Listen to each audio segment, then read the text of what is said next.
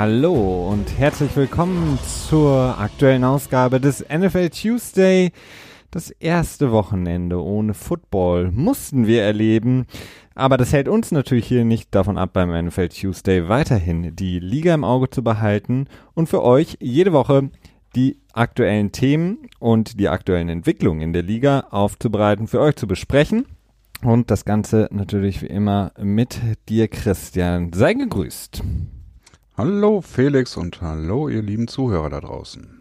Wir haben, äh, Christian, heute einige Themen, die äh, ja schon sehr, sehr in, die, in den Off-Season-Bereich gehen. Ähm, der Super Bowl ist jetzt ja, knapp zwei Wochen vorbei bald und äh, wir starten im Grunde genommen jetzt schon in die Zeit, in der es darum geht, die Kaderplanung voranzutreiben. Die Teams sind schon heftig dabei, die Kader für die kommende Saison aufzustellen, Spieler zu entlassen, Spieler unter Vertrag zu nehmen. Das Ganze wird natürlich dann nochmal einen kleinen Höhepunkt finden mit dem Draft. Da hat natürlich auch jedes Team jetzt einen großen Fokus drauf, die Spieler zu scouten, zu gucken, welche Spieler man wie vielleicht auch besucht, welche Workouts man besucht und wie dann eben das Combine in Indianapolis verläuft. All das werden wir besprechen, aber heute haben wir natürlich ein paar äh, Themen, die jetzt ganz brandaktuell geworden sind, die wir besprechen müssen. Und heraussticht dabei, dass Kareem Hunt von den Cleveland Browns unter Vertrag genommen worden ist. Ähm, für alle, die es vielleicht schon vergessen haben oder die es vielleicht nicht mitbekommen haben, Kareem Hunt, ehemals Running Back der Kansas City Chiefs, von Kansas City im Laufe der letzten Saison ähm, gekündigt bzw. rausgeworfen worden aus dem Kader aufgrund der Tatsache, dass er eine Frau attackiert hatte, sie geschlagen hatte, ähm, als sie am Boden lag, auf sie eingetreten hat. Alles in einem Hotel passiert, ähm, wohl unter Alkoholkonsum, alles passiert.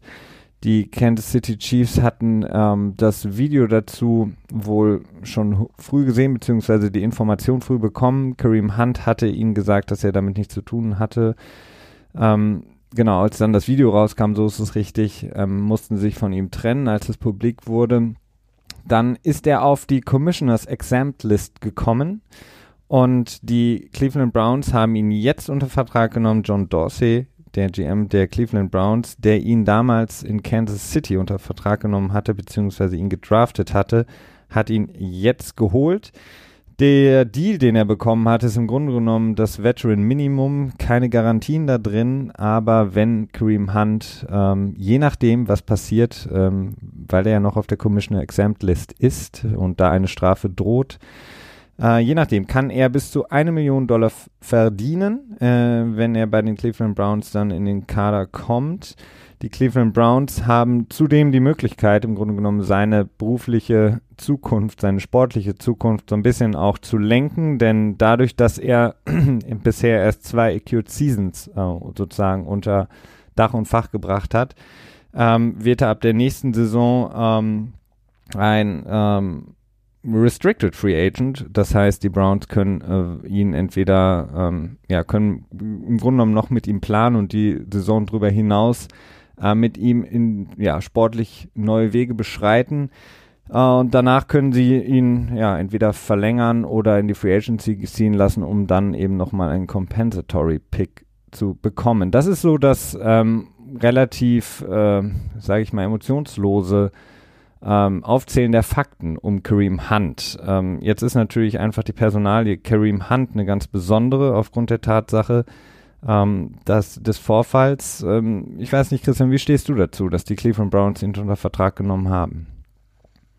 Ja, ähm, das ist halt so eine Sache. Ich meine, wir hatten es ja auch vermutet. Ähm, die Teams in der NFL sind halt bei diesen Themen häufig extrem opportunistisch, beziehungsweise es gibt, ich würde mal sagen, so ein Drittel der NFL-Teams sind halt offen für solche, wenn ich es jetzt mal vorsichtig formulieren würde, problematischen Fälle ähm, Spieler, die äh, schlecht aufgefallen sind, die ähm, eine schlechte ähm, PR mit sich bringen, sag ich mal. Ähm, ne, Cincinnati als ähm, äh, sie äh, Joe Mixon gedraftet haben in der zweiten Runde, der dann auch ein extrem großes Value mitgebracht hat, weil er von der Fähigkeit deutlich besser war, als er es, ähm, äh, als es die Draftposition quasi, ähm, tja, wiedergegeben hat und dementsprechend ist es dann auch so, dass dann die, die Browns mit Kareem Hunt natürlich ein absolutes ähm, Bargain quasi, wie es dann so schön heißt, unter Vertrag genommen haben. Jetzt die eine Million, die ist mehr oder weniger bedeutungslos, denn irgendeinen Spieler müssen sie so oder so für eine Million unter Vertrag nehmen. Sprich, äh, Salary Cap mäßig äh, gerät äh, Kareem Hunt da überhaupt gar nicht in die Quere. Gleichzeitig äh, hat er in Kansas City, tja, die Liga fast angezündet und bietet dann natürlich auch ähm, ja eine hohe Upside. Ähm, das Negative dabei ist dann halt wirklich eher die Sache, okay, wie wird es in der Öffentlichkeit wahrgenommen? Wie wird das Team eingestuft für das Signing? Wird dem Team irgendwie nachgestellt, so, gesagt, so, hey, das ist blöd? Wie reagieren vielleicht auch die Fans darauf? Gibt es dann vielleicht tatsächlich Fans, die sagen, ach Gott, auf den Scheiß habe ich keinen Bock, ich äh, kaufe mir jetzt dieses Jahr keine Tickets oder nicht? Ähm, wie wirkt sich das auf, auf Trikotverkäufe aus und was auch immer? Und ja, dementsprechend war ich mir relativ sicher, dass er wieder unter Vertrag genommen wird. Ich glaube, du hast es, äh, als das akut war, auch so eingeschätzt, ne? Ja. Ja, also insofern ist das jetzt nicht wirklich verwunderlich, äh, was nicht heißt, dass es nicht, dass man einfach so mit den Schultern zucken sollte und sagen sollte, okay, gut, dann gehen wir zum nächsten Thema über. Denn wenn man mit den Schultern zuckt und zum nächsten Thema übergeht, dann ändert sich in der Zukunft halt auch nichts. Ne? Und ähm, bin so ein bisschen verwundert, dass äh, zumindest in meiner Twitter-Timeline und was ich so an Reaktionen gelesen habe, es nicht so einen wirklich großen Aufschrei gab. Ne? Es war wirklich mehr so, ja gut, hat man mit gerechnet und ist eine Win-Win-Situation und alles ist gut und weiterschauen.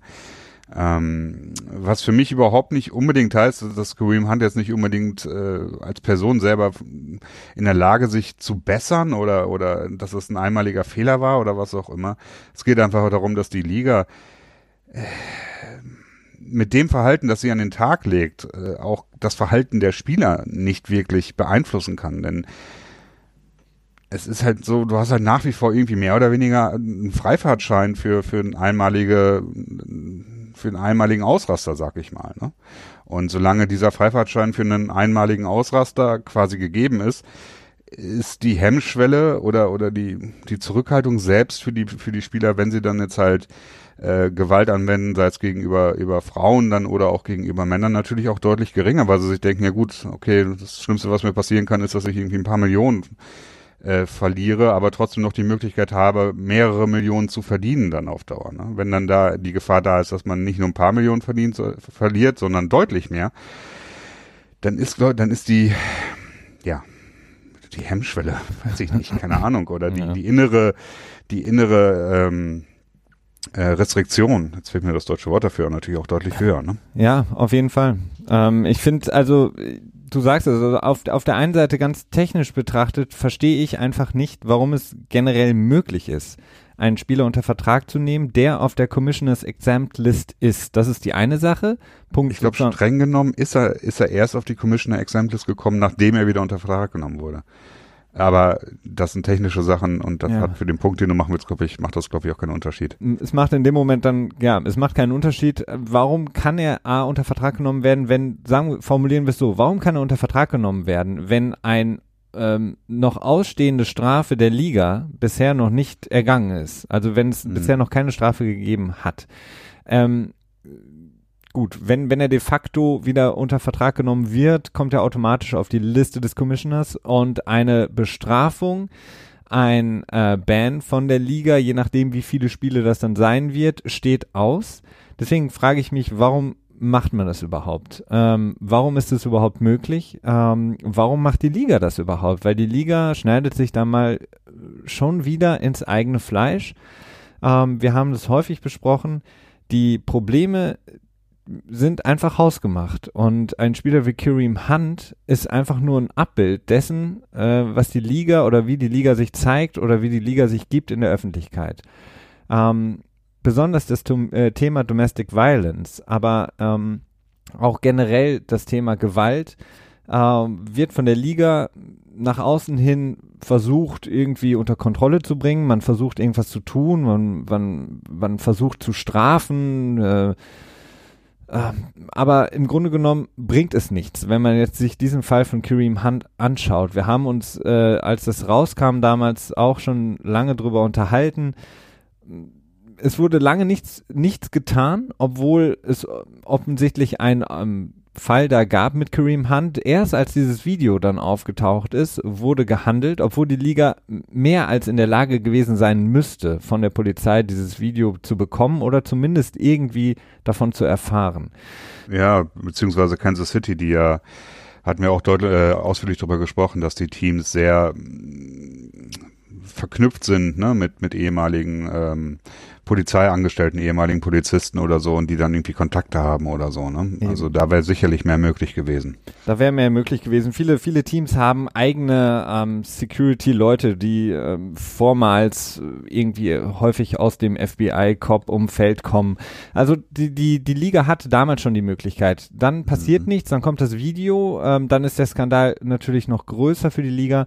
Und was die Liga jetzt macht, ähm, ist genau das gleiche wieder. Man, man gesteht einem Verein zu, ähm, diesen Spieler unter Vertrag zu nehmen und muss jetzt quasi erstmal wieder reagieren und muss eine Strafe aussprechen äh, gegenüber Kareem Hunt. Ähm, und dass, dass ein Team ihn unter Vertrag nimmt, äh, war nur zu erwarten. Also, dass ein Spieler wie Kareem Hunt, der sportlich mit Sicherheit ein guter Running Back ist, äh, wieder unter Vertrag genommen wird, da, damit davon war auszugehen, einfach äh, aufgrund dessen, dass die Liga einfach ein riesengroßes Problem hat, was besonders Domestic Violence, was besonders Gewalt, natürlich auch Gewalt an Frauen, aber es geht mir gar nicht mal um dieses äh, äh Macho-Gehabe, Macho-Denken, ja, wenn es Gewalt an Frauen ist, ist es besonders schlimm. Es ist mhm. generell ein Vorfall, der schlimm ist und der im Grunde genommen keinem Spieler mehr erlauben man dürfte keinem Spieler mehr erlauben, der derartig auffällt, überhaupt nochmal in diesem Sport unterzukommen, in dieser Liga nochmal unterzukommen.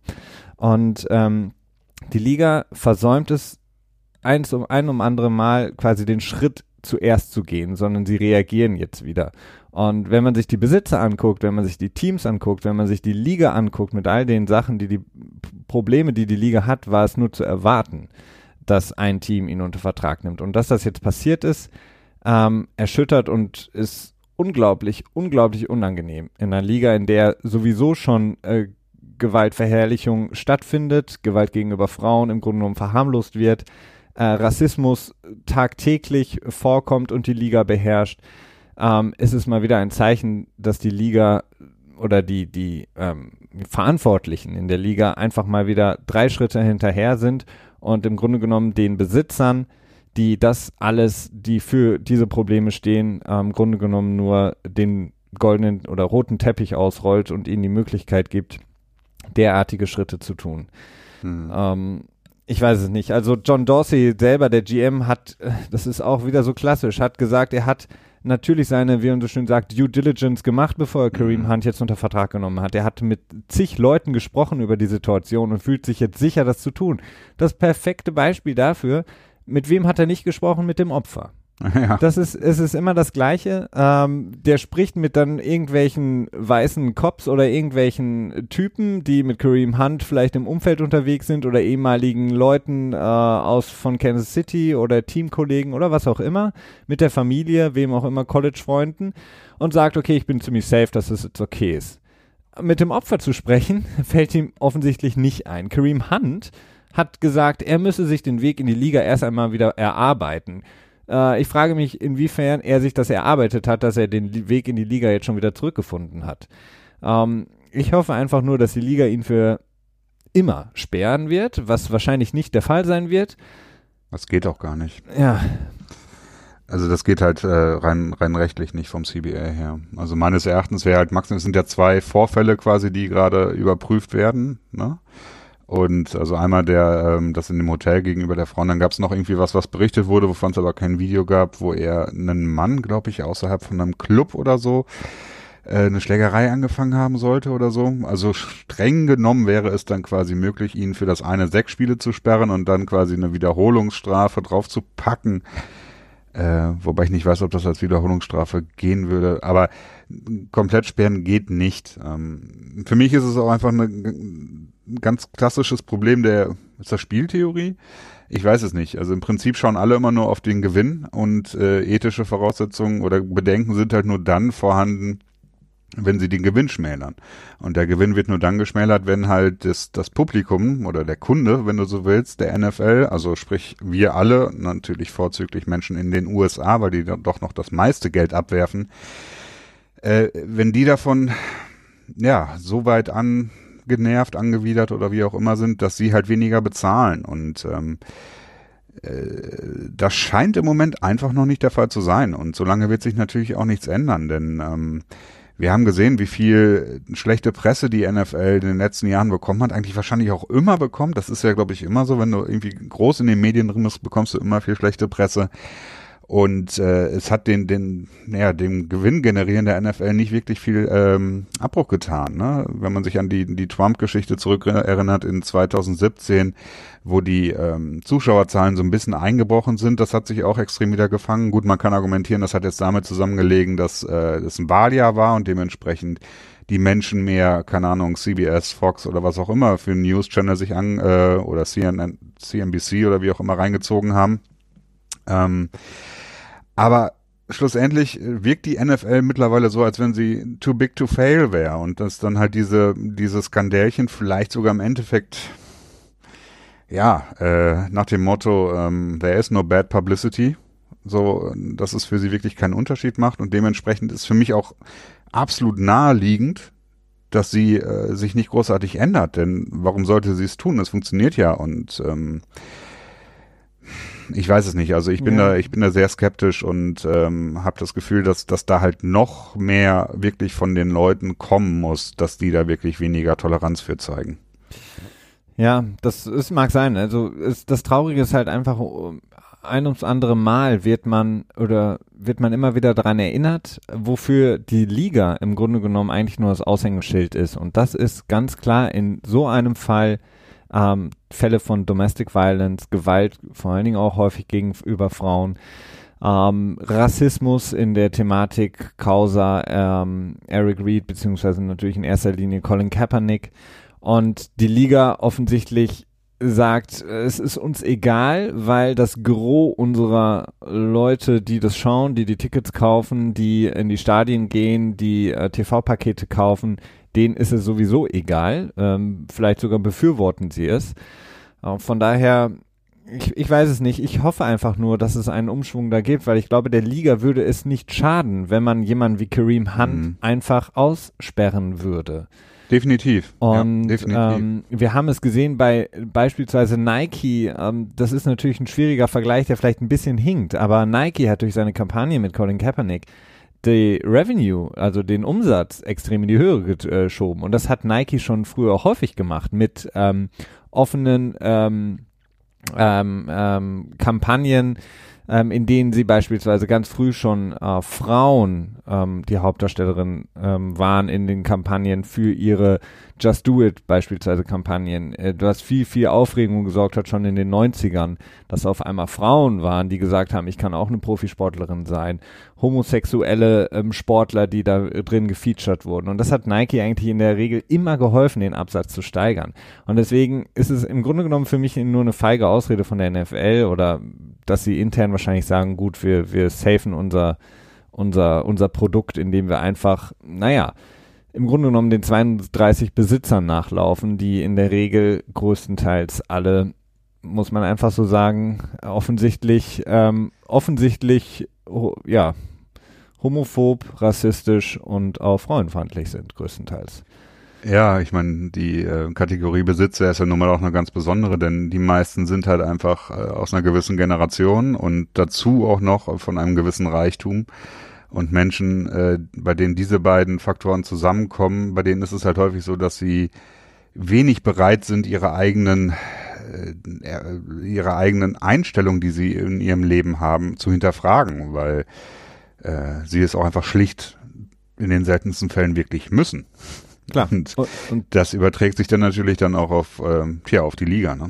Und je, je höher der, der Umsatz ist, den jedes Team generiert, desto besser ist natürlich auch der Umsatz, den die Liga generieren kann. Von daher ja, freut die Liga sich natürlich und möchte ungern mit den Besitzern brechen. Äh, eine Sache wollte ich noch eben kurz ja. äh, noch, noch einen Tacken weiter ausführen. Und zwar, dass das, äh, dass die NFL nicht darunter leiden würde, wenn Spieler wie Kareem Hunt oder Ruben Foster oder sowas eben nicht mehr die Chance hätten, zurückzukommen. Denn äh, ich bin auch tatsächlich der Meinung, man hat es jetzt auch so ein bisschen bei der AAF, der American Alliance of Football, heißt das so? Ich glaube schon. American Alliance of Football. hört sich ein bisschen komisch an. Aber ich glaube, ja, so heißt es, gesehen. Äh, schlussendlich, nehmen wir mal an, es würden 10 Prozent. Nein, Alliance of American Football, sorry. So, genau. Ja. Äh, es würden 10 Prozent aller Spieler quasi äh, aufgrund von irgendwelchen äh, Off-Field-Vergehen nicht mehr das Recht haben, zurückzukommen, würde es ähm, gleichzeitig bedeuten, dass man in zwei Jahren oder so, würde man das nicht mehr unbedingt merken, weil wenn sie nicht da sind, kann man sie auch nicht mit anderen Leuten vergleichen. Das ist, das ist so eine Umbruchsgeschichte. Wenn das, äh, die, das Top-Level in der NFL ein bisschen weiter absacken würde, nehmen wir mal an, es würden, in, es würde in diesem, in diesem Jahr würde Tom Brady aufhören zu spielen, es würde Aaron Rodgers aufhören zu spielen und meinetwegen, ähm, ähm, ähm, Patrick Mahomes würden aufhören zu spielen. Das würde man in diesem Jahr merken und man würde sagen, Quarterback Play ist so schlecht geworden. Man würde es im nächsten Jahr merken, Quarterback äh, Play ist so schlecht geworden. Aber in, äh, in zwei Jahren, also in der Saison 2021 oder so, da wäre das wahrscheinlich nicht mehr wirklich spürbar. Man würde vielleicht noch vergleichen können mit der Vergangenheit, mit damals. Aber wenn man sich die Spiele anschaut, glaube ich nicht, dass es einen großen Unterschied macht. Und jetzt mal abgesehen davon, 10% ist natürlich auch eine verdammt hohe Zahl. Ne? Also ich glaube nicht, dass so viele Spieler dann auf einen Schlag rausfliegen würden. Es wäre durchaus machbar, aber meines Erachtens hat die NFL einfach kein Interesse daran, es zu tun, denn ähm, es steigert nicht den, den Absatz. Nee, das stimmt. Ähm, wenn wir von Absatz sprechen ähm, und möglichen Trikotverkäufen und vielleicht demnächst brennenden Trikots, ähm, müssen wir über Antonio Brown sprechen, denn der hat ganz frisch ein Tweet rausgehauen. Interessanterweise hat er einen ähm, Gerichtstermin offensichtlich ähm, zu dem Zeitpunkt, als er getweetet hat, verpasst oder nicht wahrgenommen. Und zwar hat Antonio Brown einen Abschiedstweet geschickt an alle Pittsburgh Steelers Fans, die Steeler Nation. Und zwar hat er geschrieben, zitiere, Thank you Steeler Nation for a big nine years. Und dann darunter ein Highlight-Video von ihm gepackt. Ähm, das heißt, die Causa Antonio Brown ähm, oder wie Juju Smith Schuster während äh, oder beziehungsweise in der Super Bowl Week gesagt hat, ähm, das Kardashians ähm, Dasein des äh, Pittsburgh Steelers dreht sich also munter weiter. Ähm, das Team, was offensichtlich schon, was man in der Saison schon merken konnte, irgendwie dysfunktional zu sein scheint. Äh, das Ganze wird nicht besser. Antonio Brown, der ja auch ein Spiel dann ähm, einfach einem Spiel ferngeblieben ist ähm, in der letzten Saison, möchte jetzt offensichtlich ganz, ganz, ganz, ganz dringend getradet werden. Die ja, gemeinsame Zukunft scheint eigentlich ausgeschlossen. Das Tischtuch ist zerrissen. Problem ist nur, dass ähm, Antonio Brown noch drei Jahre seines äh, seiner ähm, Vertragsverlängerung für insgesamt vier Jahre und 68 Millionen Dollar im Gesamtvolumen noch ausstehen hat und äh, dass das einen Trade relativ schwierig macht für die Pittsburgh Steelers. Ja, also schlussendlich ist meines Erachtens die Situation für Antonio Brown relativ komfortabel, denn ähm, ja, er will weg. Ähm, Pittsburgh will ihn wahrscheinlich eigentlich auch nicht wiederhaben. Nur das Problem ist, dass Pittsburgh deutliche Schwierigkeiten haben sollte, Kompensation für ihn zu bekommen. Denn ähm, sein Gehalt ist zwar relativ gering, es liegt jetzt bei um die 12 Millionen in den nächsten drei Jahren. Das ist für einen Wide Receiver seiner Klasse ein Schnäppchenpreis. Ähm, aber gleichzeitig sieht jedes andere Team auch, dass es in Pittsburgh so aussieht, wie es aussieht. Und zwar so, dass äh, die Situation ja äh, katastrophal ist. Und dementsprechend äh, werden dann andere Teams auch nicht quasi einen ein äh, marktwertgerechtes Angebot Pittsburgh unterbreiten, sondern sagen so, ja, hier, ich, ich, sehe ja, dass du ein Problem hast oder dass ihr ein Problem habt. Äh, ich bin bereit, euch das zu geben, so ein bisschen wie so bei einer Zwangsversteigerung oder so, ne? So massiv unter Wert rangehen. Die Frage ist, ob Pittsburgh in der Lage sein wird, ähm, so ein, ja, so ein Bieterwettrennen äh, anzustoßen. Sprich, äh, dass jetzt vielleicht auf einmal dann zwei, drei Vereine ankommen und Interesse haben und die sich dann gegenseitig ein bisschen hochtreiben. Äh, im Moment ist relativ viel äh, Ruhe um die Story bei ihm gekommen. Ähm, es gab dann irgendwie noch mal einen Bericht, wo aber noch nicht wirklich mehr bei rausgekommen ist, wo es irgendwie, wo die Polizei da war wegen einem Streit irgendwie, aber da habe ich jetzt auch noch nichts Näheres gehört. Und bei dem Gerichtstermin, was du meintest, war auch, dass er, ich glaube, 400 Dollar zahlen musste, weil er ähm, reckless driving, also sprich ähm, äh, rücksichtsloses, rücksichtsloses Autofahren. Ja. Aber es gibt eigentlich noch nicht viel Neues. Mm, die Situation hat sich noch nicht verändert. Ähm, äh, die Unis selber haben auch häufig versucht und haben gesagt, so, ja, wir können uns auch durchaus vorstellen, dass wir die Situation wieder bereinigen können. An solche Audioschnipsel kann ich mich noch erinnern. Aber es ist meines Erachtens eine schwere Situation, da für die Steelers wirklich einen, äh, tja, das entsprechende, die entsprechende Kompensation zu bekommen. Denn wenn sie äh, Antonio Brown traden sollten, hätten sie in diesem Jahr wie viel? Eins. Ich glaube 21 Millionen in Dead Money. Ne? Genau. Und das ist eine Hausnummer. Ähm, da Tja, das ist im Prinzip so, als wenn man einen Top-Pass-Rusher à la Khalil Mack ein Jahr bezahlen würde, aber man weiß vorher schon, dass er äh, nicht spielen wird. Absolut. Problem ist, die, die man hört aus dem Camp der Steeler Nation aus äh, Pittsburgh, dass sie gerne einen First-Round-Pick plus X bekommen würden für ihn. Ähm, das ist eben sehr, sehr schwierig aufgrund der Tatsache, was du eben gerade geschildert hast. Es gibt ja auch noch die Möglichkeit, aber das ist noch unwahrscheinlicher in meinen Augen, ihn nach dem ähm, ja, besonderen äh, First June ähm, zu äh, trainen oder zu cutten, aber dann würden sie ähm, die circa 10 Millionen in Dead Money in 2020 weiter verlagern. Ähm, das heißt, du möchtest eigentlich auch nicht, so wie es ähnlich wie es bei Tony Romo war, deine Zukunft zu sehr belasten. Also im Grunde genommen muss es für die für die Pittsburgh Steelers das Motto sein, so viel wie möglich für ihn bekommen, was extrem schwierig sein wird ähm, die äh, Cap Casualties, also das Dead Money, diese Saison schlucken, aber so wenig wie möglich in die Zukunft noch schieben. Das heißt, ähm, es könnte gut sein, dass da relativ zeitnah äh, dann da was passiert. Ähm, viel also wird Cut kann ich mir auch nicht wirklich vorstellen. Dazu ist halt einfach zu viel zu viel Wert noch irgendwie da, ne? Also Ja, ich aber- glaub, da ich einen sechsten oder fünften Runden-Pick, den wird wahrscheinlich so gut wie jedes Team bereit sein, abzugeben dafür. Also für Antonio Brown. Auch wenn er jetzt schon, ich glaube, 31 Jahre alt ist. ja 31. Also 31 ist er, glaube ich, in der laufenden Saison. Ich glaube, im Juni oder so wird er 31.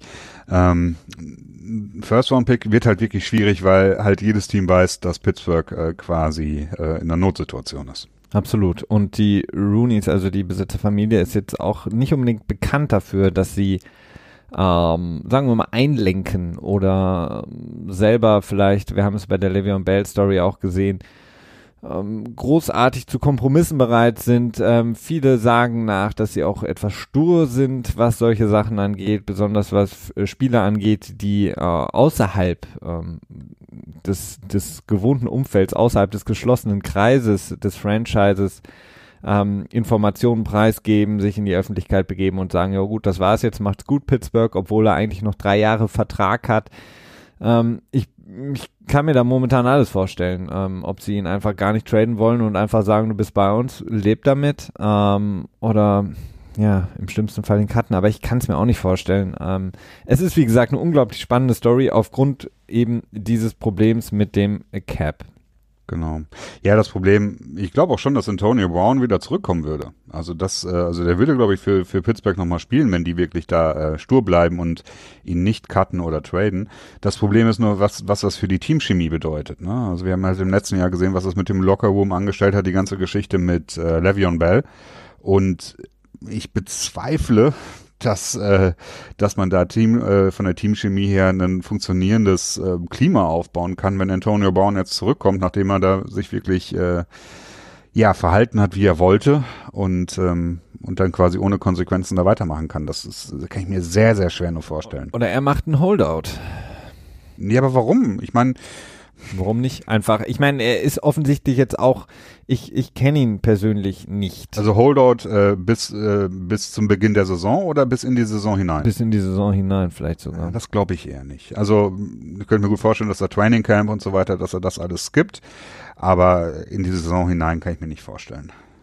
Nee, er, er scheint ja auch ähm, relativ sicher seiner Sache und er scheint ja auch relativ ähm, und nicht unbedingt sehr einfach zu sein, äh, was das angeht. Also relativ, also offensichtlich zwei sehr, sehr äh, verhärtete Fronten, die da aufeinander prallen.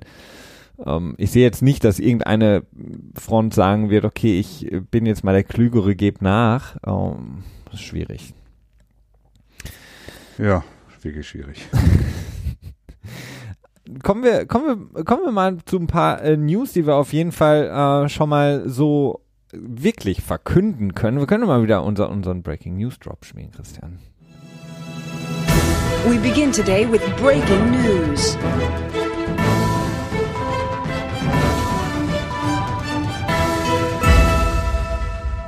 Wirklich beginnen tun wir damit ja nicht, aber was wir auf jeden Fall sagen können, und das ist eine schöne Nachricht, Eric Reed, Strong Safety der Carolina Panthers, vormals äh, 49ers, der zusammen mit Colin Kaepernick im Grunde genommen äh, die, äh, die Aktion von Colin Kaepernick mit unterstützt hat, mit gestartet hat, das Kneeling, die Protestbewegung, ähm, ähm, die Awareness zu schaffen für die sozialen Probleme in Amerika und natürlich auch vor allen Dingen in der NFL er, der ähm, bis zum letzten September warten musste, bis er als einer der wirklich besten Safeties, die verfügbar waren, unter Vertrag genommen wurde von den Carolina Panthers, dann mit ihnen auch ein sehr, sehr solides Jahr hatte, 71 Tackle, ein Sack, eine Interception. Er wurde belohnt von den ähm, Carolina Panthers. Er hat einen neuen Dreijahresvertrag bekommen. Äh, wir kennen noch nicht genau die Details des Vertrags. Wir wissen nur, dass er ein ähm, maximales Volumen von 22 Millionen hat, dieser Deal. Na, das äh, mit Incentives wären es 23,65. ich habe die Zahlen okay. gerade hier, deswegen Danke. korrigiere, korrigiere ich dich, auch wenn es nicht so einen großen Unterschied macht. Also zwei Millionen Incentives sind da wohl drin. so, geil. das sind nur so 1,6 Millionen. Wen, wen interessiert das schon? Ja, äh, ich würde sie wohl nehmen, so ist es nicht. ich nicht, muss ich ehrlich sagen. Würde ich, nee, würde ich streiken. Also 1,6 Millionen, nee. Nee, also dafür machst du nicht die Mühe, das deinem Steuerberater mitzuteilen, oder? Nee. ja, sehr gut. Nein, ähm, ja, es ist wirklich, man, es unterstreicht halt noch mehr, wie offensichtlich das war, dass im Prinzip äh, Eric Reed im letzten Jahr ähm, geschasst wurde von der Liga äh, aufgrund seiner Aktivität als mehr oder weniger zweiter Mann hinter Kaepernick, wenn man wenn man das jetzt so äh, charakterisieren wollen würde in der ganzen Kneeling-Problematik. Äh, und wie schlussendlich der gesamte Safety-Markt auch darunter gelitten hat, ne? Denn Kenny Vaccaro ging es ähnlich, der hat auch nur einen Einjahresvertrag, glaube ich, bekommen, hm. wenn ich mich jetzt richtig erinnere. Und ähm, Trey Boston ging es auch ähnlich. Also man hatte vorher echt das Gefühl gehabt, das ist ein guter Safety-Markt, aber die sind alle nicht unter Vertrag genommen worden. Was man dann schlussendlich wirklich darauf zurückführen konnte, dass die Teams sich gedacht haben, so okay, Eric Reed, den müssen wir jetzt ein bisschen abstrafen und damit das nicht zu offensichtlich wird, müssen wir die anderen Safeties können wir dann quasi auch nicht bezahlen. Naja, gutes Zeichen für den Safety-Markt in diesem Jahr, denn es gibt auch wieder einige gute. Lamarcus Joyner zum Beispiel, Earl Thomas von den Seahawks, ähm, der höchstwahrscheinlich nicht mehr zu den Seahawks zurückgehen wird. Das äh, scheint doch äh, relativ sicher zu sein. Äh, Mathieu wird, glaube ich, Tyron Mathieu wird, glaube ich, auch Free Agent. Ich bin mir nicht ganz sicher. Ich meine, ich hätte Tyron da vor ein paar Wochen was gelesen. Ja. Oder ich weiß nicht, würde man sagen Tyron Matthew? Mathieu. Aber Matthew. Ja, das französische Mathieu. Mathieu. Ich habe ich hab immer Mathieu, Mathieu, Mathieu. gedacht. Das französische Mathieu. Ich meine, er kommt ja auch ja, aus, äh, aus der New Orleans-Gegend, ähm, glaube ich, ne? Und äh, ja. würde Sinn machen. ja, Honey Badger. Bleiben wir beim Honey Badger. Ja, bleiben wir beim Honey Badger, ähm, wo wir äh, Ich bin nicht ganz sicher. Ich meine, ich hätte irgendwas gelesen. Ich glaube, er selber hat irgendwelche Dollar-Signs oder so bei Twitter gepostet. Ich glaube, sowas war da. Aber offiziell, dass er eine Verlängerung gemacht hat, äh, bei den Texans ist, glaube ich, nichts bei rumgekommen, oder? Bisher habe ich nur nichts gehört. Aber für Eric Reed, um darauf zu, zu kommen, ist es wirklich genau. eine, eine schöne Sache. Ähm, man kann mit Sicherheit jetzt feststellen, dass Karen Kaepernick komplett von der Liga ausgeschlossen wurde. Eric Reed zumindest bis letzten September. Man muss auch dazu sagen, ähm, dass endlich Jerry ähm, äh, Richardson, war es ja, ne, der ehemalige Besitzer der Carolina mhm. Panthers, einer der schlimmsten äh, seiner Zunft, ähm, zum Glück mhm. rausgeschmissen wurde, zu Recht äh, final aus dem äh, rausgedrängt wurde, verkaufen musste an Tapper. Ähm, wäre Richardson noch da, hätte Eric Reed mit Sicherheit keinen nee, Posten da nicht bekommen. Bei Carolina, nee. Ähm, von daher eine zumindest ja etwas positive Entwicklung in Zeiten, ähm, in denen wir wie gesagt leider wieder über Kareem Hunt sprechen müssen. Ja, genau, das stimmt. Du hattest die Texans angesprochen, da gibt es auch eine News ähm, personalmäßig, denn die Texans sind kurz davor oder auch schon sicher, ähm, Demarius Thomas zu entlassen. Demarius Thomas, der seine besten Jahre unter Peyton Manning hatte bei den Denver Broncos, mittlerweile auch schon 31 Jahre alt ist, ähm, vor der Trade Deadline zu den ähm, Houston Texans ähm, geschippt wurde. Ähm, da aber eine enttäuschende Saison hatte mit nur 23 Catches für 275 Yards, wie gesagt 31 Jahre alt, dann auch sich die Achillessehne gerissen hatte, weswegen er äh, recht frühzeitig dann auch die Saison für die Texans beenden musste. Sein Capit für 2019, und das ist natürlich der Grund, warum sie sich von ihm trennen werden, sind 14 Millionen. Demarius Thomas selbst ähm, sagt, er will auf jeden Fall noch weiterspielen. Er fühlt sich noch fit und gut. Ähm, wäre eigentlich so die optimale Destination Richtung New England dann für jemanden wie Demarius Thomas. Sollte er von, sagen wir mal, wenn er nach New England will, auf 11 Millionen Dollar verzichten. ja, ist immer so das Klischee, ne, dass die Allstars, wenn sie noch mal einen Ring haben wollen oder noch einen weiteren Ring haben wollen, im Fall von Thomas, dann zu den Patriots gehen und dort für wenig Geld spielen. Ne? Es gibt ja einige Spieler, Chris Long zum Beispiel oder so, die das so gehandhabt haben.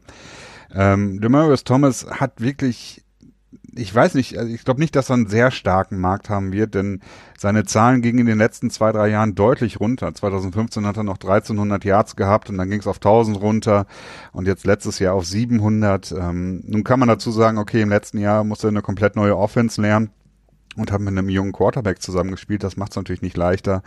Äh, die Jahre 2016 und 2017 in Denver waren jetzt auch nicht so geprägt von großartigem Quarterback-Play, könnte man, glaube ich, vorsichtig sagen, oder? Ja, er, er ist halt auch, er ist halt auch ein 31-jähriger Wide Receiver, Genau. ähm, der ein vielleicht auch so ein bisschen so ein Systemprodukt war mit Peyton Manning und der halt auch in den letzten Jahren als so ein bisschen injury-prone galt. Also jemand, der sehr verletzungsfällig war. Er hatte ja im Grunde genommen immer seine Leistenproblematik, äh, viele äh, ich glaube auch immer Knieproblematik und das ist natürlich nicht unbedingt so leicht, wenn du dann nochmal als 31-jähriger Wide Receiver versuchst, dir einen Job zu suchen. Ich meine, Des Bryant, ähm, jemand, dem man eigentlich noch mehr zuschreiben würde, hat es verdammt schwer letztes Jahr.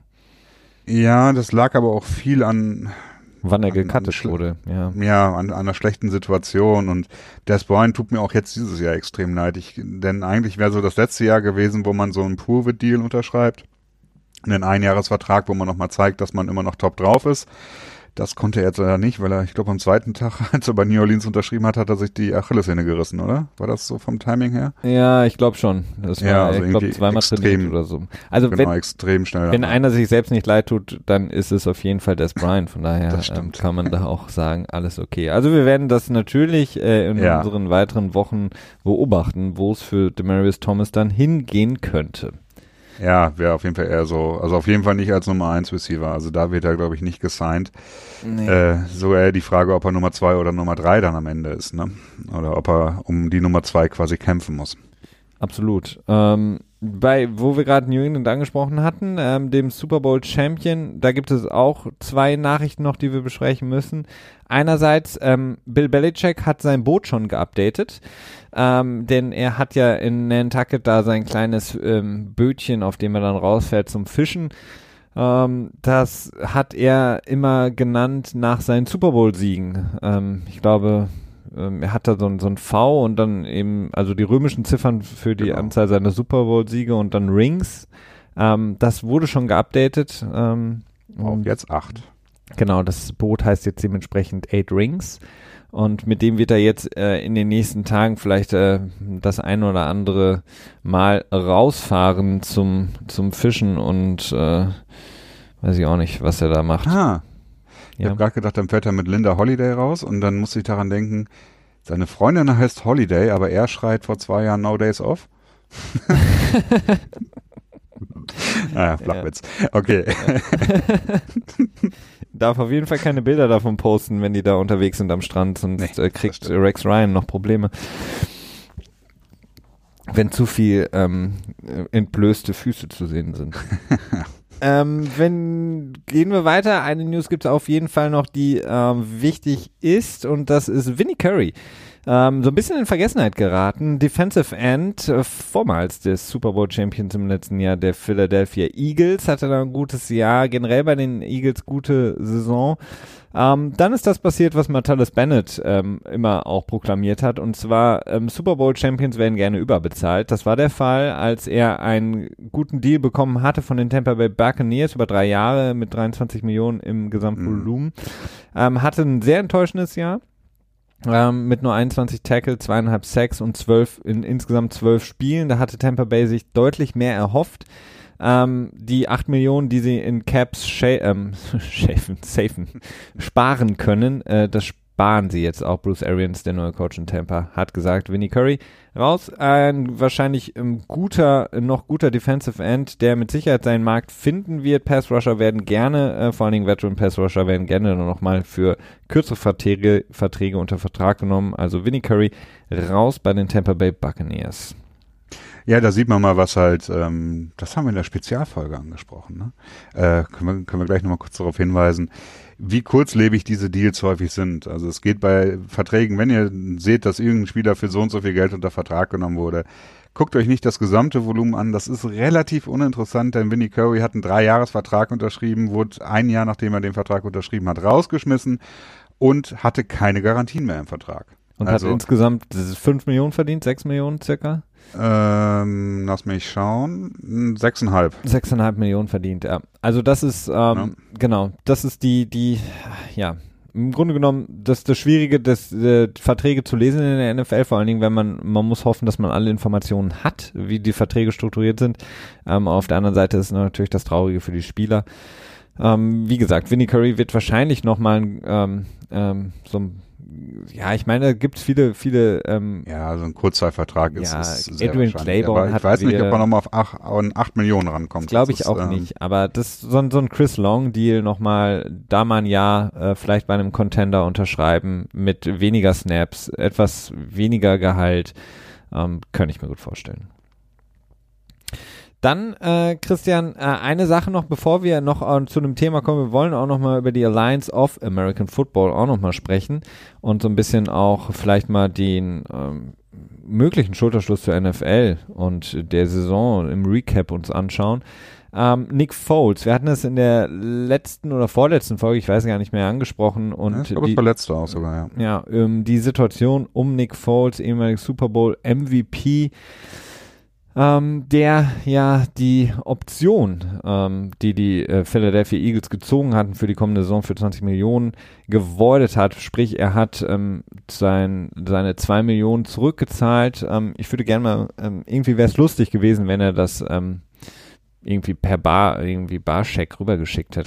Ich, stelle mir die Situation gerade vor. Und dann daneben. Paar, mit ganz vielen LKWs in 1 Cent Stücken dann? Ja, mit oder. ganz vielen Pennies. Oder der, der hat, hat äh, Howie Roseman angerufen und hat gesagt, ich hab's, ich hab die zwei Millionen an meine Statue vom Stadion gelegt, kannst du dir abholen. Denn Nick Foles hat ja dank des Philly Specials und des Super Bowl Siegs MVP, bla bla bla, eine Statue in Philadelphia. Ähm, nun ist jetzt die Situation, dass die Philadelphia Eagles um noch was mit äh, Nick Foles machen zu können, müssen sie ähm, so ein bisschen jetzt sich überlegen. Also sie haben im Grunde noch die Möglichkeit, das Franchise-Tag auf ihn zu legen. Mhm. Ähm, das hattest du gesagt, Christian, im Bereich der 25 Millionen. Problem ist, du hast Carson Wentz schon als dein First äh, Quarterback ähm, sozusagen äh, auserkoren, trotz der vielleicht etwas problematischen Situation insgesamt dort im Team. Ähm, das Problem ist, wenn Nick Foles ähm, dann aber relativ schnell das Ganze unterschreibt, diesen Franchise-Tag, und sich eben seine, äh, sein Gehalt sichert, wird es extrem, extrem, extrem schwierig für Philadelphia, ihn zu traden. Ähm, deswegen bin ich gespannt, was sie machen. Im Grunde genommen müssen sie darauf hoffen, dass sie den Franchise-Tag auf ihn legen und dann mit einem Team verhandeln, obwohl das eigentlich nicht so gedacht ist, laut Statuten ähm, des CBA. Ja und die dann, Geschichte ist vorbei. Und dann gucken, dass sie einen Vertrag mit einem ähm, Abnehmer, ähm, beziehungsweise einen Abnehmer finden, mit dem Nick Foles dann einen langfristigen Vertrag verhandeln kann. Ja, ich äh, bin auch in dem Moment so ein bisschen der Meinung, für irgendeinen Draft-Pick wird man ihn traden können. Also wenn man jetzt sagt, okay, ich will einen Fünftrunden-Pick haben für Nick Foles unterm Franchise-Tag, da würde man, glaube ich, einen, relativ zügig einen Abnehmer finden ein Problem, dass Nick Foles hat einiges noch in der Hand. Also er hat einige Druckmittel in der Hand. Also zum einen kann er natürlich sagen, ich unterschreibe das Tender nicht.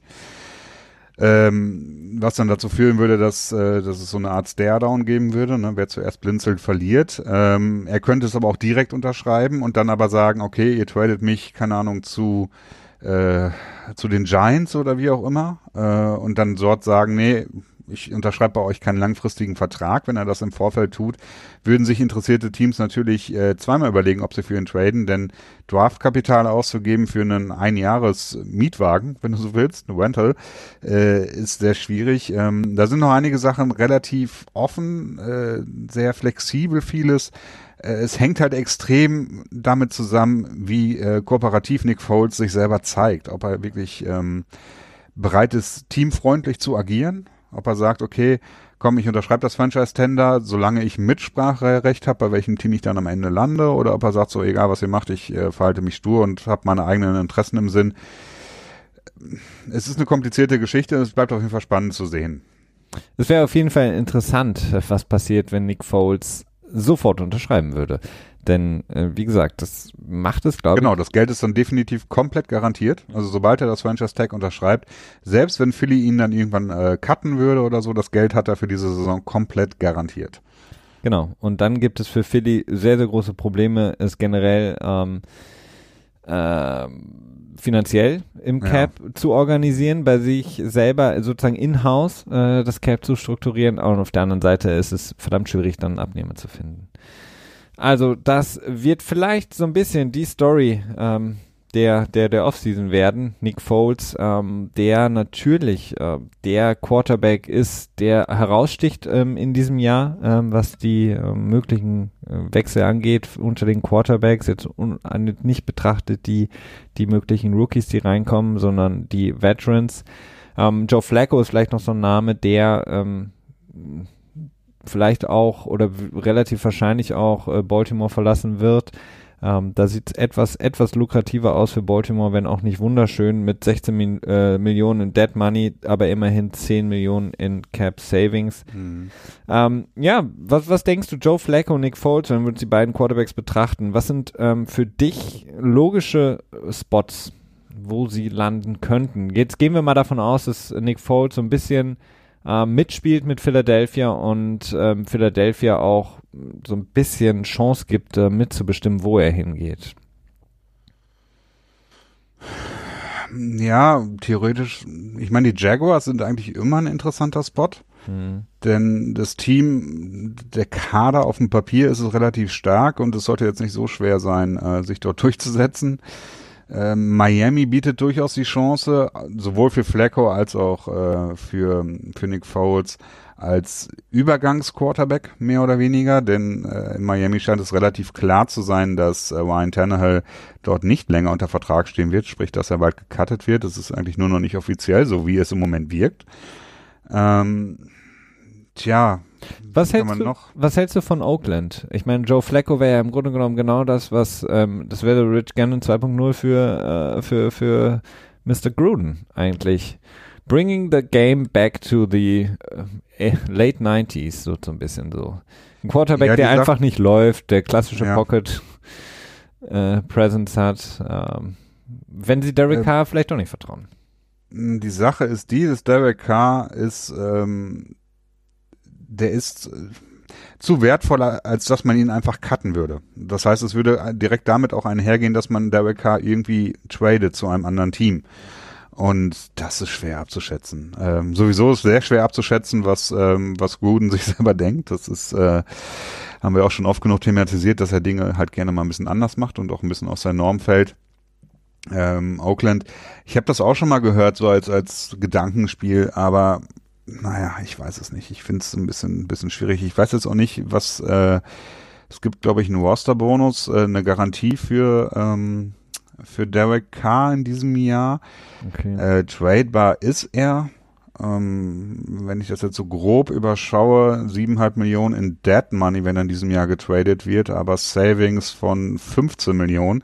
Das ist durchaus machbar, würde aber halt definitiv damit einhergehen, wenn äh, Joe Flacco halt zu den Raiders gehen würde.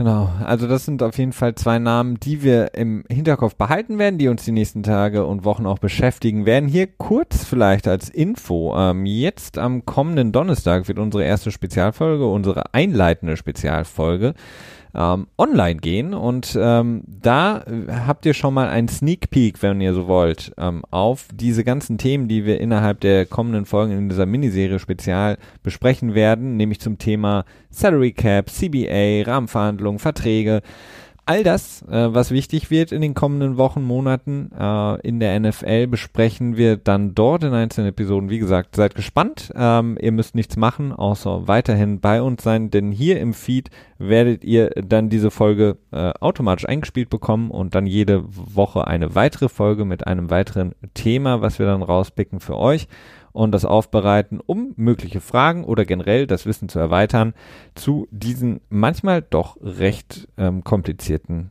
Themen. Ja, ich freue mich schon darauf, wenn ich dann irgendwann mal, äh, ohne darüber nachdenken zu müssen, Dead Money in den Raum werfe und äh, Waiver Wire und was auch immer und nicht immer das Gefühl habe, ich müsste es noch kurz erklären. Äh, das äh, wird schön. Christian, kommen wir zum AAF Alliance of American Football, was jetzt am letzten Samstag und Sonntag, meine ich ja, ähm, seine Premiere gefeiert hat. Das neue Produkt, was so ein bisschen die äh, Lücke füllen möchte, die die NFL im, im jedes Jahr zwischen Februar und September hinterlässt. Ähm, ja, wie, wie, war dein Eindruck? Hast, hast du, beziehungsweise die Frage, hast du ein Spiel gesehen? Ja. Und wenn ja, was ist dein Eindruck zu dieser Alliance of American Football? Ich habe kein Spiel gesehen. Also ich habe, ähm, es ging auch, glaube ich, gar nicht so einfach. Es lief auf CBS. War das nicht ähm, bei NFL Network auch? Müsste das nicht mit dem Game Pass funktionieren? Ja, ja, ja. Aber die Zeiten waren so übel, ne? Ich, das war. Stimmt, ist nicht so schön wie bei der NFL, wo alles so nachmittags um drei Uhr kommt. Genau, also das war vor allem, weil es Samstag, ich glaube Samstagnacht war das. Ähm, nee, ich habe da nichts von live gesehen. Ich habe viele Clips gesehen. Ähm, da wurden ja einige gezeigt und halt viele ja, Bewertungen, sag ich mal, von Leuten. Und die AAF ist sehr gut angekommen, so wie ich das festgestellt habe. Das Rating, was sie in, im Fernsehen generiert haben, war auch, auch sehr gut. Ich glaube, 3,1 Millionen Zuschauer hatten sie. Ähm, Mehr als die NBA. genau, Tag. das war das Lustige, ne? Also auch ein gutes Spiel der NBA war das, glaube ich, ne? Ich glaube Golden State sogar. ja. ja.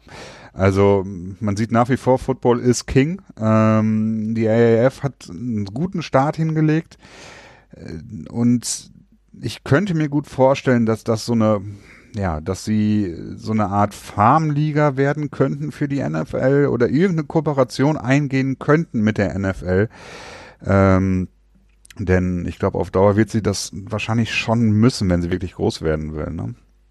Ja, wobei mir das Ganze schon relativ auf den Keks geht, ähm, was aber auch daran liegt, wie ich die NFL generell sehe. Denn ähm, bei der Alliance of American Football und das, was Social Media technisch dann transportiert wird, äh, wird natürlich sehr, sehr viel Hype drum gemacht, äh, um die, die Härte ähm, dieses Spiels, ähm, vor allen Dingen in der AAF, in der eben viele Sachen erlaubt sind, offensichtlich, die in der NFL jetzt schon längere Zeit zu Recht nicht mehr erlaubt sind, was eben die Player Safety angeht, ähm, dass eben Spieler geschützt werden sollen, äh, insbesondere geschützt werden sollen vor Kopfverletzungen und in der AF kursieren dann natürlich dann logischerweise diese, die, ich habe das Video gesehen von dem Quarterback, der gesackt wird, dem der Helm wegfliegt mhm. und noch weitere heftige Tackles ähm, wo dann eben viele Leute dann schreiben, hey, ja, das ist, das ist so cool, dass man das wieder sehen kann. Football as it's supposed to be. Ja, und wahrscheinlich freut sich Gruden auch und hat es mitgeguckt, ähm, dass es Football ist wie in den 80ern und 90ern und da denke ich mir halt so, also ernsthaft, wer in meinen Augen ernsthaft das toll findet,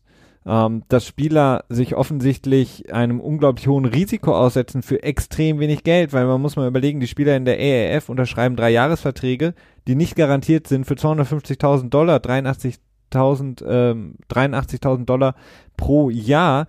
Das ist ähm, weniger als, äh, als das Veteran Minimum in der Liga. Das ist äh, etwas mehr als was Practice Squad Spieler bekommen in der Liga. Ähm, und dann zu sagen, das ist toll, dass es so wie der Football sein sollte, wie der Football mal vor Jahren war, bevor er kaputt gemacht wurde mit diesen ganzen Regeländerungen.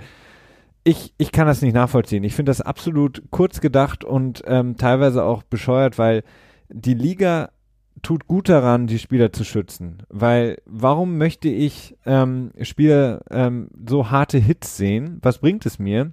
wenn die Gefahr auf der anderen Seite immer besteht, dass große Superstars die Liga vorzeitig verlassen deswegen.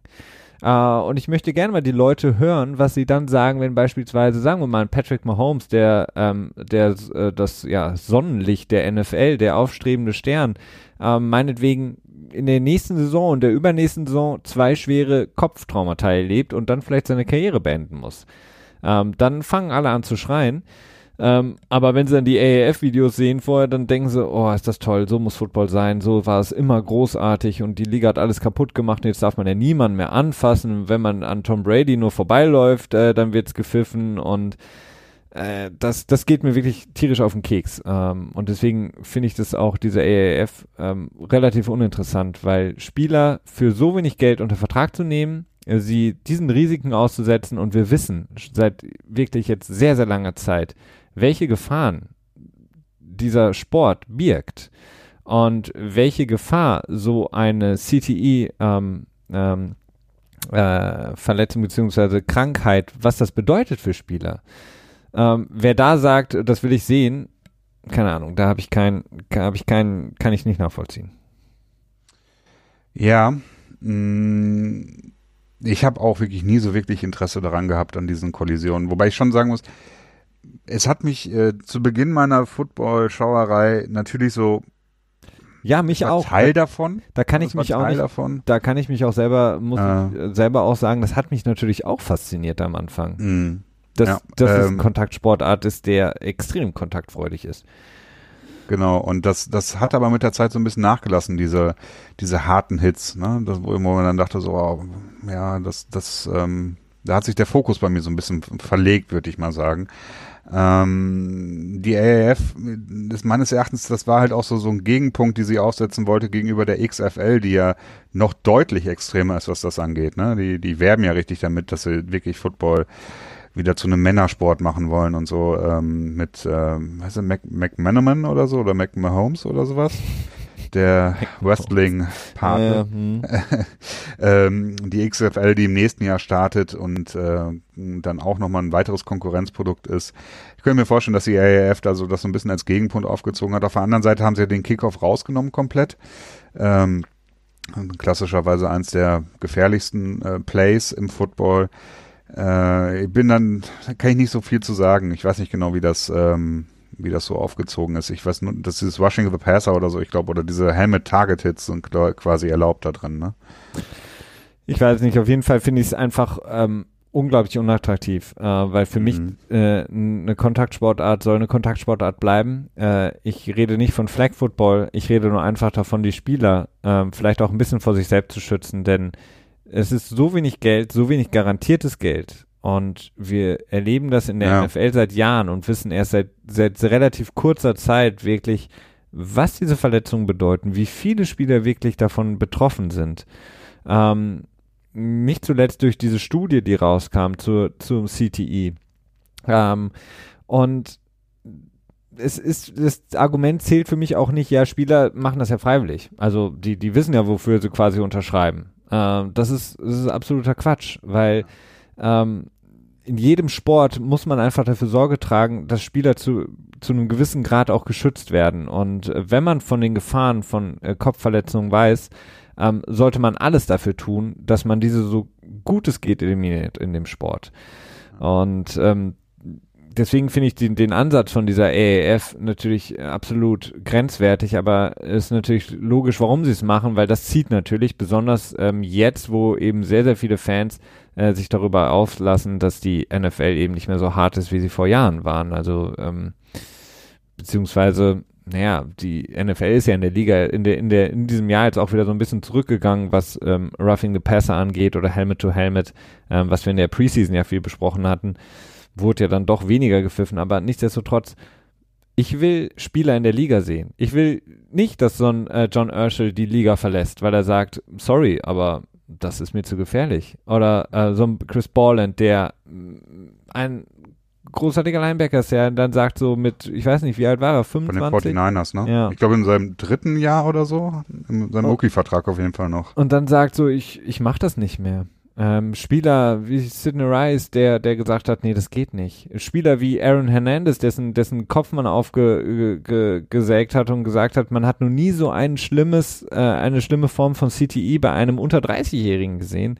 Mhm. Ähm, ich weiß nicht, was daran zu beklatschen ist. Ähm, von daher stehe ich dem ja. etwas kritisch gegenüber. Ja, das ist halt immer die Sache. Es ist immer schwierig. Also es ist äh, immer eine Frage auch der Information der Zuschauer ähm, und sicherlich auch der, der Ideologie oder des Standpunktes. Das kommt sicherlich auch noch mit dazu. Aber das ist dann auch vielleicht ein Thema für was anderes. Was ich noch eben kurz dazu sagen würde, John Ursher, wo du ihn gerade erwähnst, der ist in meiner Schachtimeline aufgetaucht. Ganz lustig. Großartig. ja, aber so, ich finde das sehr lustig, dass jemand, den ich aus der NFL kenne, dann irgendwann komplett losgelöst bei mir dann auftaucht in meiner Schachinteressenswelt quasi. Das fand ich äh, schon, das hätte man wahrscheinlich nicht wirklich erwartet im Vorfeld. Nee, das, äh, das glaube ich auch. Also, dass Eli Manning da wahrscheinlich nie auftauchen wird, davon können wir ausgehen. Und ja, doch, es sei denn, er macht dann, macht irgendwie den ersten Zug bei einer Weltmeisterschaft oder so, ne? Und John Urschel taucht da wahrscheinlich auch nur auf und konnte seine, seine Studien am MIT vollenden, weil er eben früh genug aufgehört hat mit dem, mit der, mit der NFL traurigerweise. Möglich, ja. Ähm, und äh, ansonsten wird er vielleicht heute nur noch Mensch ärger dich nicht spielen und nicht Schach. Ähm, das äh, ist, ist Ja, aber die, die Problematik ist auch so ein bisschen wieder vorbei. Ne? Das war vor anderthalb Jahren oder so. Da sind mehrere Leute äh, früh vorzeitig in Ruhestand gegangen, um ähm, ja, um ihren Kopf quasi zu schützen, um sich vor äh, CTI zu schützen. Und seitdem hat man da, was, was Spiele angeht, nicht mehr so viel gehört, oder? Nee, aber ähm, es ist, äh, die, die Liga ähm, verkauft natürlich auch gerne die Zahlen, dass die, die Kopfverletzungen und Gehirnerschütterungen vor allen Dingen runtergegangen ja, sind. Ja. Ähm, wir können davon ausgehen, dass die Gehirnerschütterungen nicht runtergehen, egal was die Liga macht. Und selbst wenn sie demnächst den Kickoff und ähm, Punt Return. Ja, doch, das, also ja, okay, vielleicht, vielleicht gehen die Zahlen etwas runter. Das Problem ja. ist einfach nur, dass ähm, jede zweite, dritte Gehirnerschütterung nie reported wird. Gemeldet wird. Weil ja, der Spieler sagt, scheiße, ich bin in einem Contract hier oder verdammt, ja. ich habe nur einen Vertrag, der unglaublich niedriges Base Salary hat. Ich bin darauf angewiesen, auf meine Incentives. Ich kann nicht ähm, jetzt das sagen... Das gab's doch auch ja. ich spiele nicht mehr, ähm, weil ich verletzt bin, weil ich eine Gehirnerschütterung mhm. hatte, weil dann sagt der Verein, okay, alles klar, ciao, dann war es das. Und dann kriege ich wahrscheinlich nie wieder in der Liga einen, äh, einen Job. Das heißt, ich gehe zu dem Doc, der macht seinen großen Koffer auf und sagt, okay, welche Opioids, welche ähm, Schmerzmittel möchtest du haben? Ach ja, ich mhm. muss dir offen, ähm, ich muss dir sagen, das hat die Liga mir vorgeschrieben, dass diese Schmerzmittel extrem abhängig machen. Und dann sagt der Spieler, hm, ja, das ist ja echt ärgerlich, aber okay, ich muss es machen. Also. Ja. Ja, das sind halt die Machtverhältnisse. Das haben wir natürlich auch schon sehr häufig hier im Podcast thematisiert. Ähm, gutes Beispiel dafür, selbst jemand, der wirklich überhaupt nicht Sorgen haben muss, dass er nicht wieder spielt in der Liga, Tom Brady.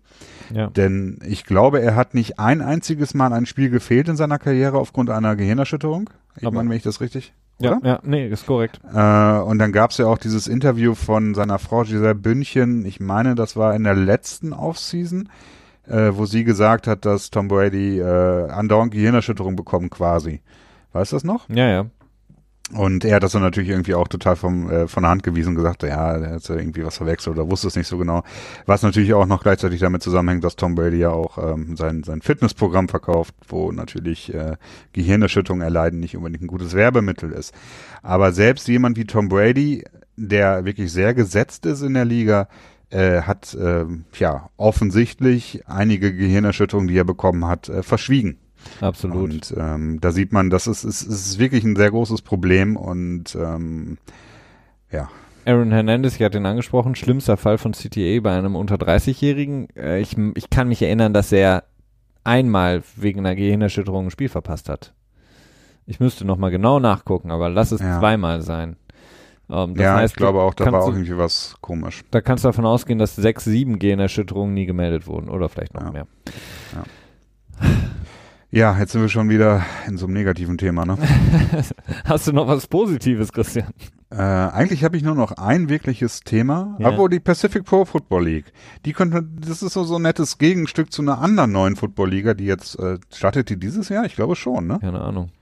Ähm, der Gründer, Don Yee, mit zusammen, weiß nicht mehr mit wem, Don Yee, der ähm, Agent von Tom Brady, Jimmy Garoppolo, Julian Edelman und noch irgendjemand, den anderen habe ich jetzt, glaube ich, vergessen. Auf jeden Fall Patriots Connection. Äh, hat eine neue Liga gegründet, ähm, in der er hauptsächlich ähm, Footballspiele anheuern will, die nicht im College für umsonst oder in Anführungsstrichen umsonst spielen wollen, sondern auch quasi direkt nachdem sie aus der Highschool rauskommen, können sie in dieser Footballliga spielen und damit die drei Jahre Wartezeit überbrücken, bevor sie quasi offiziell in der NFL spielen dürfen und gleichzeitig auch ein bisschen Gehalt bekommen. Ich finde, das ist ein sehr interessantes Konzept. Äh, das finde ich sehr gut. Denn ähm, dieses ganze College-NCAA-System hat Vorteile, finde ich, hat aber auch extrem viele Nachteile, vor allen Dingen halt bei Footballspielern im College. Absolut. Das, das, äh, da, da könnten wir jetzt das nächste Fass aufmachen, die nächste Stunde drüber sprechen, über das ähm, amerikanische College-System oder ähm, naja, äh, menschenverachtende ausnutzende System, äh, ja, ja, Geld zu machen mit Spielern, die selber kein Geld verdienen dürfen. Aber äh, ich glaube, das würde hier an der Stelle zu weit führen. Ja. ähm, gut, ähm, ich, ich möchte nochmal darauf hinweisen, wie gesagt, auf unsere Spezialfolge, die am äh, Donnerstag startet mit einer einleitenden Folge. Ich danke dir, Christian. Äh, zwei Sachen noch. Ach, du hast noch zwei Sachen. Ja, äh, falls ihr noch irgendwie weitere Wünsche habt oder so, dann speziell für die Spezialfolgen. Spezial. Äh, ja, genau. Äh, speziell dafür, wenn ihr irgendwelche Sachen haben wollt, die dann nochmal erklärt werden sollten für euch in kompakter Form oder was auch immer oder Themenbereiche, denen wir uns zuwenden sollen. Denn äh, wir fangen zwar jetzt mehr oder weniger mit dem CBA und mit allen äh, Regularien und, und äh, Mechaniken quasi an, aber auf Dauer wird das auch vielleicht auch mal in eine andere Richtung gehen oder könnt, da könnt ihr uns gerne weiter äh, tja, Input zukommen lassen, Wünsche oder Ideen oder äh, Kritiken oder wie auch immer, was ihr da, äh, was euch da im Kopf ist. Und das andere, ähm, wir können auch eben kurz über Kyler Murray reden. Sollten wir doch machen. Ja, ja, ja, ja. Oder willst du nicht? Nee, doch. Ich, ich, äh, ich bin ja immer noch davon überzeugt, dass er, dass er in die MLB gehen sollte, sprich bei Baseball spielen sollte, aber. Ja, nee, äh, also er hat sich jetzt mehr oder weniger, ja, so richtig offiziell kann er sich nicht für Football entscheiden. Er hat auf jeden Fall äh, einen, einen Instagram-Post oder was auch immer geschrieben, in dem er gesagt hat, dass er voll und ganz äh, committed ist, um American Football zu spielen. Was sicherlich auch damit zusammenhängt, dass sein Draft-Status im Moment extrem stark nach oben geht, dass er mittlerweile schon fast als Top-10-Pick gehandelt wird, mhm. wenn ich das so richtig überfliege. Ich selbst kann das nicht wirklich einschätzen, das will ich mir nicht anmaßen. Ähm, auf jeden Fall interessant, er hat jetzt äh, 1,3 Millionen seines Signing-Bonuses, das er von den Ace bekommen hat, äh, zurückgezahlt, von 1,5 Millionen, die er schon bekommen hat. Den Oakland Ace Athletics. Ja, ja. den Oakland Ace und ähm, verzichtet gleichzeitig auf 3,16 Millionen in der Zukunft, die er noch an Signing-Bonus von ihm bekommen hätte. Sprich, ähm, es scheint ihm ernst zu sein. Meines Erachtens, wenn, sein, wenn er wirklich in den Top 15 gedraftet wird, dann wird er mehr Geld verdienen, denke ich, in der NFL. Ähm, äh, erstmal, ja. Erstmal ja. ja, aufgrund der, der ähm, Rookie-Deals. Ähm, ich frage mich halt, äh, die Langlebigkeit ähm, plus die dann besser, ja. besseren Verträge für Veterans in der MLB. Hm. Ja, aber da gibt's dann auch wieder die Sache, ne? Okay, als Quarterback bist du deutlich langlebiger als als äh, Running Back oder Linebacker, meinetwegen, ein starkes Gegenbeispiel zu nennen. Ähm, und die Sache ist ja auch die, wenn er quasi gedraftet wird und dann sich in seinem Mookie-Vertrag nicht wirklich durchsetzen kann, vielleicht gecuttet wird oder was auch immer, hat er vielleicht immer noch die Möglichkeit zurückzugehen zum Baseball. Aber ja, Football ist King. Ganz einfach. Football ist King. Vielleicht kommt dann auch endlich mal Mookie Betts in die Liga ähm, und wird neuer Wide Receiver der New England Patriots. Ähm, so viel dazu. Ähm, wie gesagt, ähm, schreibt uns, äh, informiert uns, wenn ihr Fragen oder Anregungen habt für unsere Folge, die am Donnerstag rauskommen wird. Ansonsten ähm, freuen wir uns natürlich, dass ihr auch in der Offseason bei uns seid und wünschen eine wunderbare Woche. Und wir hören uns natürlich in der kommenden Woche wieder beim NFL Tuesday, wenn wir dann alle Themen, die wichtig geworden sind, aufbereiten für euch, hier diskutieren und hoffentlich euch eine schöne Zeit bescheren. Bis dahin, macht's gut. Ciao.